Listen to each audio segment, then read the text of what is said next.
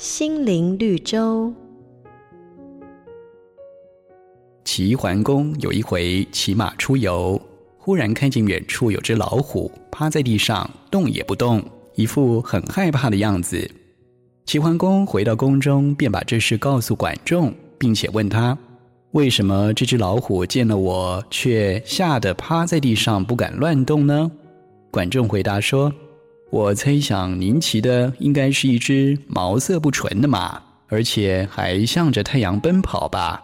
齐桓公说：“没错，确实如此。”管仲接着说：“这毛色不纯的马，样子很像一种专门吃虎豹，名字叫做伯的野兽。”这只老虎以为自己遇上了伯，怎么能够不害怕呢？亲爱的朋友，在你心中是否也存在着一头像伯这样的野兽呢？它不必然真实，却往往令你感到惧怕，使你裹足不前。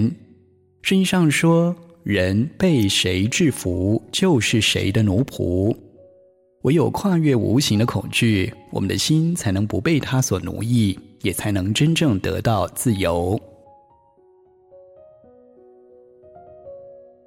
瑞圆银楼与您共享丰富心灵的全员之旅。